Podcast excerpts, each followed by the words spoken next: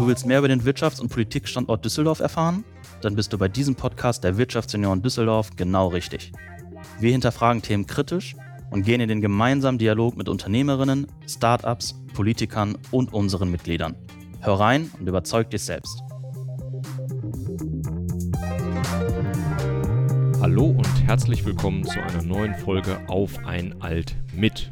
Heute sitze ich ja, kurz hinter dem L'Oreal-Gebäude am Platz der Ideen und bin zu Gast bei Metals Hub, einem Düsseldorfer Startup und sitze hier zusammen mit Sebastian Kreft. Hallo Sebastian. Hallo Tobias. Ja, wir fangen ja ähm, bekanntlich immer mit unserem Speed-Dating an, bevor ich dann auch äh, noch kurz darauf eingehen möchte, was Metals Hub eigentlich ist. Weil ich glaube, dass nicht jeder unserer Hörer mit Ferrochrom, Ferrovanadium, Ferrosilicium irgendwas anfangen kann. Aber da kommen wir sicherlich gleich noch zu. Von daher, bist du bereit für unser Speed-Dating? Auf geht's, Tobias. Legen wir los. Wer ist Sebastian in drei Worten? In drei Worten. Familienmensch, Unternehmer, Tennisfan. Oh, Tennisfan. Das äh, wird gleich interessant, wie man von ähm, dem Tennisverein zum Metallhandel kommt. Was war die wichtigste Lektion oder Erkenntnis in deinem Leben? Ich glaube, eine Lektion, die ich in meinem Leben gelernt habe, ist, dass wenn es entscheidend ist, sollte man sich auf seine Werte besinnen und sich überlegen, was ist für mich wichtig und wofür stehe ich. Vielleicht mal ein Beispiel. Ich hatte eine Möglichkeit, mal einen wirklich guten Job in Singapur anzunehmen da hat der Chef mir aber gesagt, er ist jeden Samstag im Büro, weil er hat ein kleines Kind zu Hause und da kann er so schlecht arbeiten samstags. Und das war dann für mich das Argument, obwohl alles andere gepasst hat, das war was, was mit meinen Werten nicht zusammenpasst. Und das ist eine Lektion, die ich gelernt habe. Deshalb war wahrscheinlich die Reihenfolge mit Familienmensch, Unternehmer gerade auch nicht ganz zufällig gewählt. Nee, das war nicht ganz zufällig gewählt. Also die Familie steht da an erster Stelle und danach steht das Thema Unternehmen und Unternehmertum an zweiter Stelle. Okay das sehe ich ganz genauso. Welchen Rat würdest du denn deinem jungen Ich mit den Erkenntnissen von heute geben?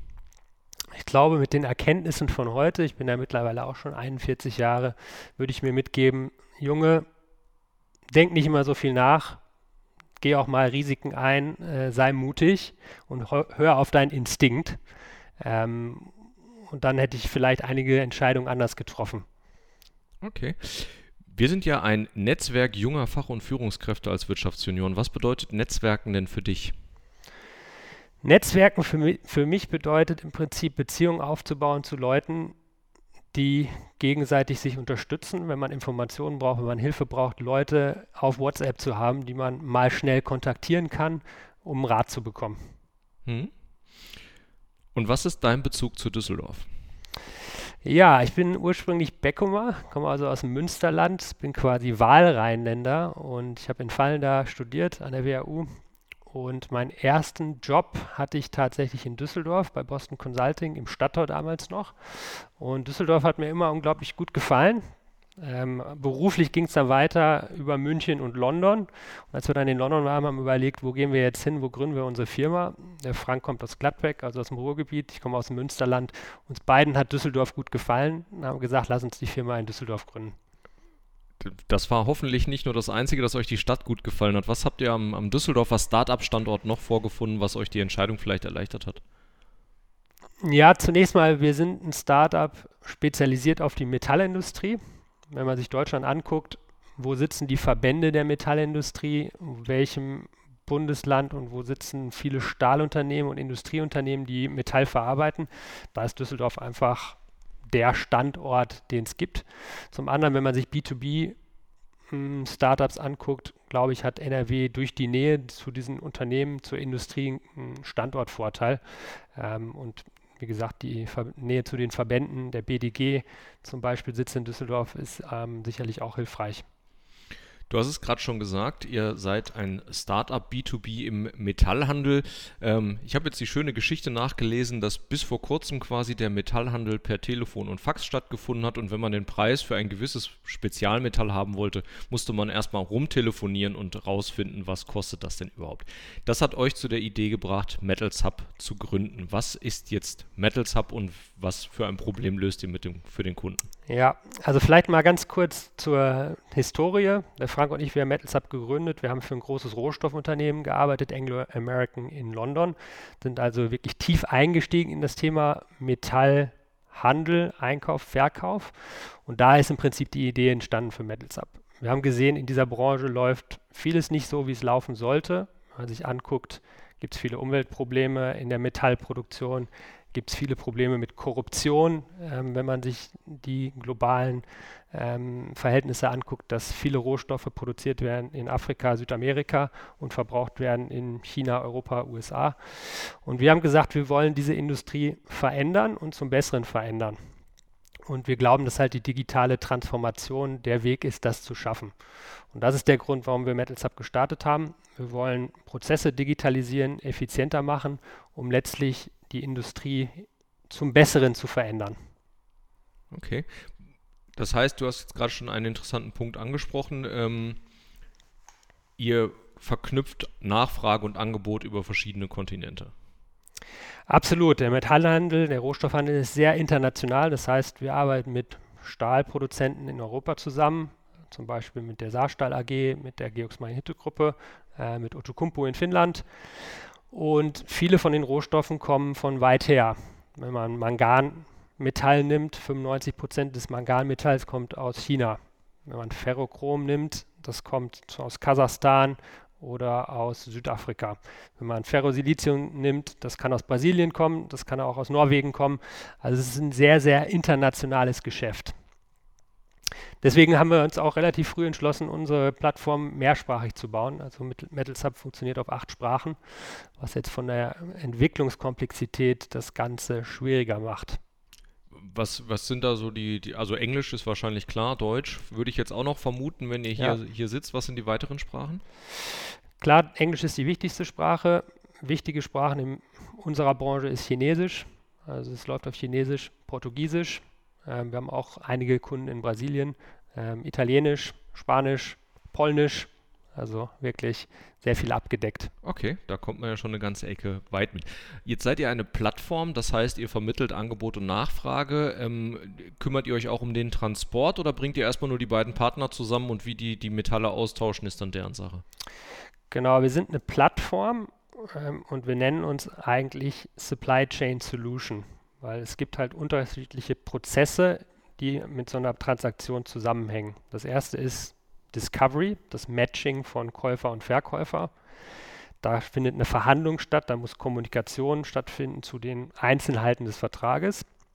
Dann kommt es zum Vertragsabschluss, wo ein rechtlich verbindlicher Vertrag über MetalSub zustande kommt. Dann gibt es eine Schnittstelle oft in ERP-Systeme, dass diese Informationen an andere Systeme im Unternehmen übergeben werden. Und dann kommt das Thema Post-Trade. Post-Trade sind Sachen wie Kreditversicherung, Finanzierung und Transport. Wir können nicht alles. Wir sind, unser DNA ist, dass wir ein Softwareunternehmen sind. Das heißt, wir verknüpfen verschiedene Unternehmen in unserem Ökosystem. Das heißt, mhm. wir machen nicht selber die Finanzierung, aber wir haben Partner, die an unsere Plattform angebunden sind, die Material finanzieren. Wir machen nicht selber Kreditversicherung, aber wir haben da einen Partner, mit dem wir das machen und beim Transport ganz genauso. Das heißt, man kann sich das so vorstellen, ihr seid, seid quasi der Kern und alle anderen können von außen andocken und ihre Lösung quasi bei euch mit präsentieren. Ganz genau. Wir managen die Informationen und den Informationsfluss über APIs aber wir bieten diese Dienstleistung nicht selber an, weil es da einfach bessere gibt als uns. Mhm. Ihr habt auch das Thema Nachhaltigkeit ja schon mit auf die Agenda genommen. Ähm, bei euch ist, glaube ich, der ganz große Punkt, den ihr löst, ist die Rückverfolgbarkeit und damit die Ermittlung des CO2-Fußabdrucks, wenn ich es richtig verstanden habe. Wie ähm, funktioniert das genau? Genau, das ist ein Thema, was uns sehr, sehr am Herzen liegt. Wenn man sich anguckt, 10% der globalen CO2-Emissionen kommen aus der Stahlindustrie. Und wenn ich jetzt noch Aluminium und Kupfer hinzuziehe, sind wir wahrscheinlich bei 15 Prozent. Das heißt, das ist eine unglaublich schmutzige Industrie, wenn es auf CO2-Emissionen geht. Gleichzeitig kauft die Stahlindustrie sehr viele Rohstoffe ein. Das heißt, es besteht auch die Möglichkeit, dass Unternehmen bestimmte Wertschöpfungsstufen, wo viel CO2 anfällt, an ihre Lieferanten aus, ausgliedern, damit sie selber vielleicht grüner sind. Deswegen ist für uns wichtig, CO2-Emissionen muss man entlang der gesamten Wertschöpfungs Stufe und Kette messen, nicht nur im eigenen Unternehmen. Und wenn ich einen CO2-Fußabdruck von meinem Endprodukt ausweise, dann sind das die Scope 1 und Scope 2 Emissionen. Das heißt, das CO2, was in meinem Unternehmen anfällt und was in der Stromproduktion angefallen ist, die ich verbrauche, aber auch die CO2-Emissionen, die bei meinem Lieferanten anfallen. Das ist natürlich viel schwieriger, weil meine eigene CO2-Emission kontrolliere ich, kann ich leicht berechnen. Die von meinem Lieferanten, da bin ich auf die Hilfe meines Lieferanten angewiesen.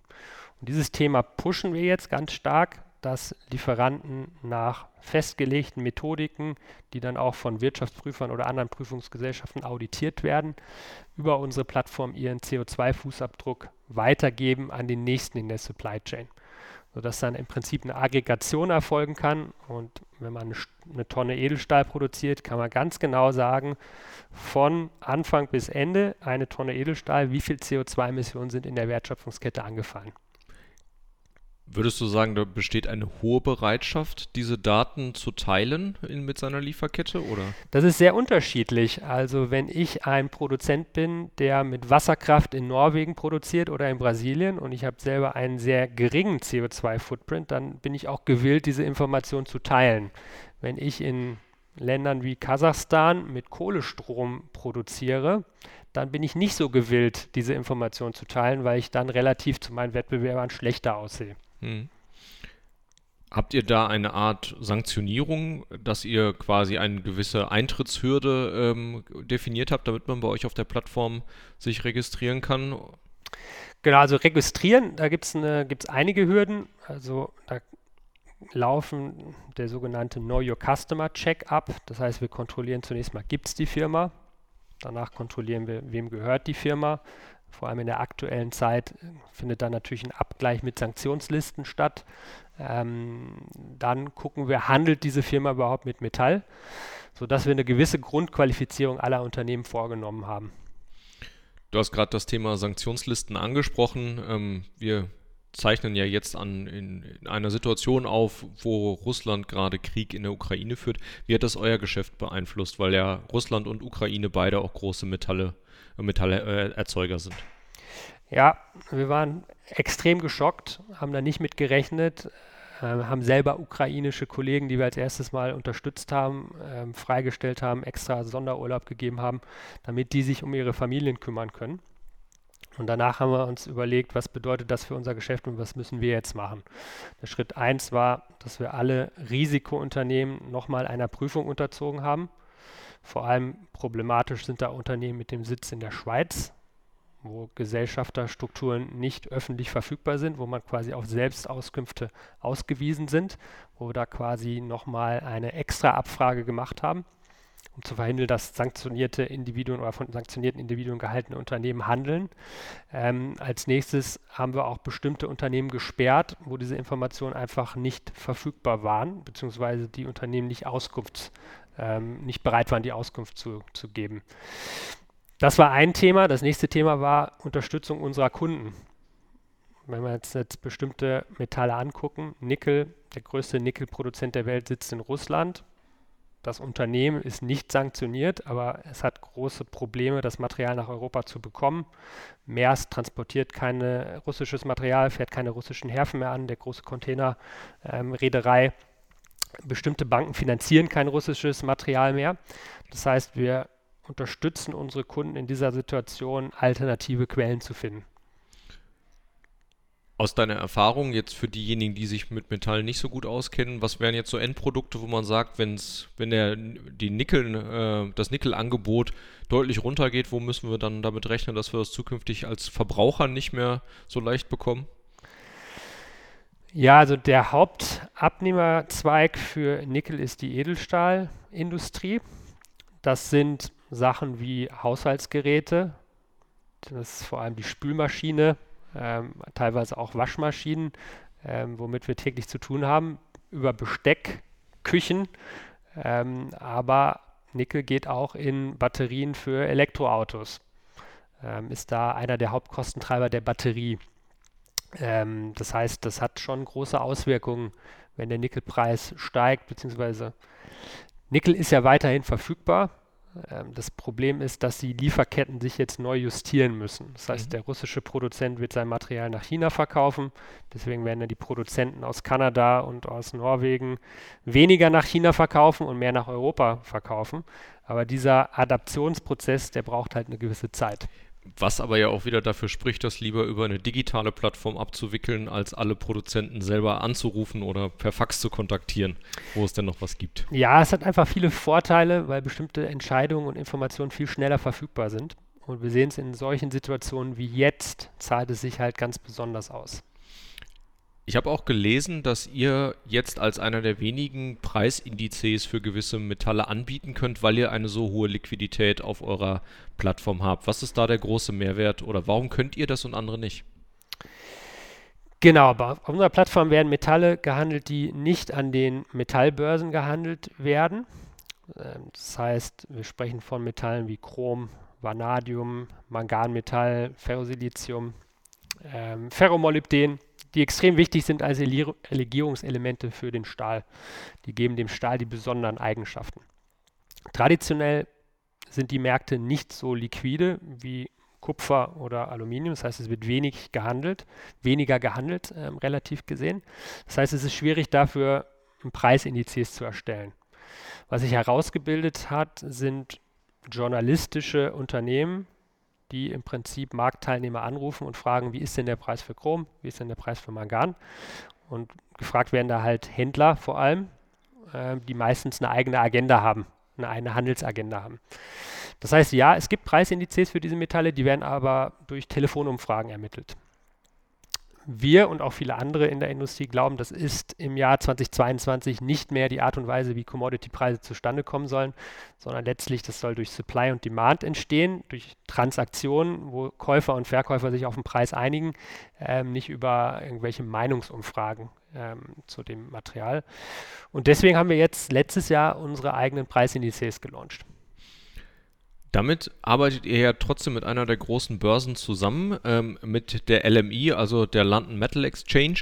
Ähm, jetzt macht die LMI einen Durchsatz von 11,5 Billionen US-Dollar. Ihr habt zumindest 2020 ungefähr 300 Millionen gehabt. Wie kommt es, dass so ein Riesenunternehmen mit euch zusammenarbeitet? Was bringt ihr in diese Partnerschaft mit ein? Ja, die LME ist eine große regulierte Finanzinstitution, die es seit vielen, vielen Jahrzehnten schon gibt. Und der CEO hat uns sehr ehrlich gesagt, eine große regulierte Finanzinstitution hat Schwierigkeiten, innovativ zu sein. Äh, regulatorisch durch bestimmte Regeln sind uns teilweise die Hände gebunden, bestimmte Sachen zu machen. Und es sind auch nicht die Mitarbeiter, die am innovationsfreundlichsten sind, die unbedingt bei einer großen Finanzinstitution arbeiten. Das, deswegen hat die LME gesagt, wir würden gerne eine Partnerschaft eingehen mit einem kleineren, innovativen Unternehmen und so gemeinsam bestimmte Themen vorantreiben. Okay. Jetzt hattet ihr das Ziel ausgerufen. Ähm, ich habe es gerade schon gesagt, 2020 waren es 300 Millionen Euro Umsatz auf eurer Plattform. Ihr wolltet 2021 die Milliarde knacken. Hat das geklappt? Wir waren knapp dran, wir waren nah dran. Wir waren ungefähr bei ähm, 900 Millionen Dollar, die letztes Jahr gehandelt worden sind, ähm, sind aber optimistisch, dass wir jetzt in diesem Jahr wir, jenseits der 2 bis 3 Milliarden landen werden. Okay. Also, man muss ja auch hohe Ziele ausgeben und ähm, wir waren knapp dran. Das ist ja auch schon eine gute ähm, äh, Richtung, wenn man sagen kann, man hat das Ziel nur knapp verfehlt. Wenn man jedes Ziel erreicht, dann war das Ziel vielleicht einfach zu niedrig. Absolut, genau. Ähm, wie finanziert ihr euch denn? Also was ist, was ist auf der einen Seite der Bedarf und was sind aber auch die, die Finanzierungsrunden, die ihr schon gemacht habt? Ja, also ganz am Anfang haben wir uns selbst finanziert aus unseren Ersparnissen und haben damit ein Minimum Viable Product gebaut, womit erste Transaktionen stattfinden. Das war natürlich noch nicht besonders gut, aber es hat irgendwie funktioniert. Ähm, und dann haben wir eine klassische Business Angel Runde gemacht. Das heißt, bekannte ehemalige Kollegen und mal, andere Leute, die Know-how haben in unserem Bereich, haben wir eingeladen zu investieren, haben dann eine kleine Business Angel Runde gemacht. Dann hatten wir eine Seed Runde. Da sind die ersten professionellen Investoren reingekommen mit Point9, ein äh, Venture Capital Fonds aus äh, Berlin, und mit Chromo, ein brasilianischer ähm, Venture Fonds, die unsere Seed-Runde investiert haben. Und jetzt haben wir im letzten Jahr mit Acton Capital eine Series A geraced, ähm, sodass wir da jetzt langsam erwachsener werden. Ähm, und genau, so eine Klasse, ein klassisches Startup, äh, was mit Venture Capital finanziert wurde. 11 Millionen US-Dollar ist ja schon mal eine gute Marschrichtung, um erwachsen zu werden. Also ja. damit kann man schon ein bisschen was machen. Ähm, was sind denn bei euch so die großen Bedarfe? Also was, ähm, wofür braucht ihr das Geld? Ja, also das Gute an unserem Businessmodell ist, wir haben kein Working Capital wie andere Unternehmen, die dann tatsächlich Material kaufen, verkaufen, halten. Wir haben keine Lagerbestände, sondern im Prinzip unser Asset ist unsere Plattform, unsere Software. Und was wir vor allem brauchen, sind Softwareentwickler, die unsere Software weiterentwickeln und, und, mit unseren Kunden zusammen entwickeln. Und wenn man sich jetzt unsere Agenda anguckt, wir haben jetzt die Partnerschaft mit der LME, das heißt, wir gehen jetzt von Rohstoffen für die Stahlindustrie in andere Industrien, gehen in die Batterieindustrie, wo viel Lithium zum Beispiel gebraucht ist. Wir gehen in die Aluminiumindustrie, wir gehen in die Kupferindustrie. Da besteht ganz viel Bedarf an Entwicklern, die uns unterstützen, für diese neuen Anforderungen unsere Plattform weiterzuentwickeln. Das heißt, der Aufruf an alle Softwareentwickler, die uns gerade zuhören, wenn sie Spaß dran haben, äh, doch eine sehr schnell wachsende Plattform mit zu unterstützen, ähm, dann wäre jetzt der richtige Zeitpunkt, äh, auf Metals Hub zuzugehen. Absolut. Wir drehen ein großes Rad bei Metals Hub und es ist wirklich ein sehr, sehr spannendes Thema, was uns alle im Alltag äh, bewegt. Ich rede immer davon, wir kommen aus dem Zeitalter der fossilen Brennstoffe, Öl, Gas, äh, Kohle und wir gehen in das Zeitalter der Metalle.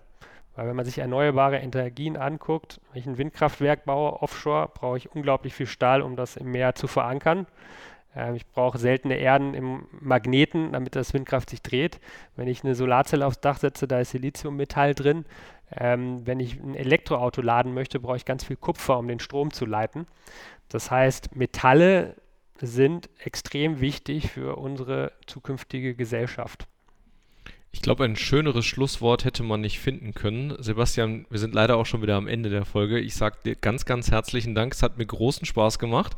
Ich habe ganz viel gelernt über Dinge wie Ferrochrom, Ferrovanadium oder Ferrosilicium. Und ich hatte auch das große Glück, dass ich mir die Proben dafür schon angucken äh, durfte. Von daher ganz, ganz herzlichen Dank, dass du mit dabei warst. Hat mich gefreut, dass du da warst, dass du uns besucht hast, Tobias. Und für alle Hörer da draußen, ihr hört uns nächste Woche mit einer neuen Folge auf ein Alt mit. Bis dahin Bleibt gesund und munter, euer Tobias.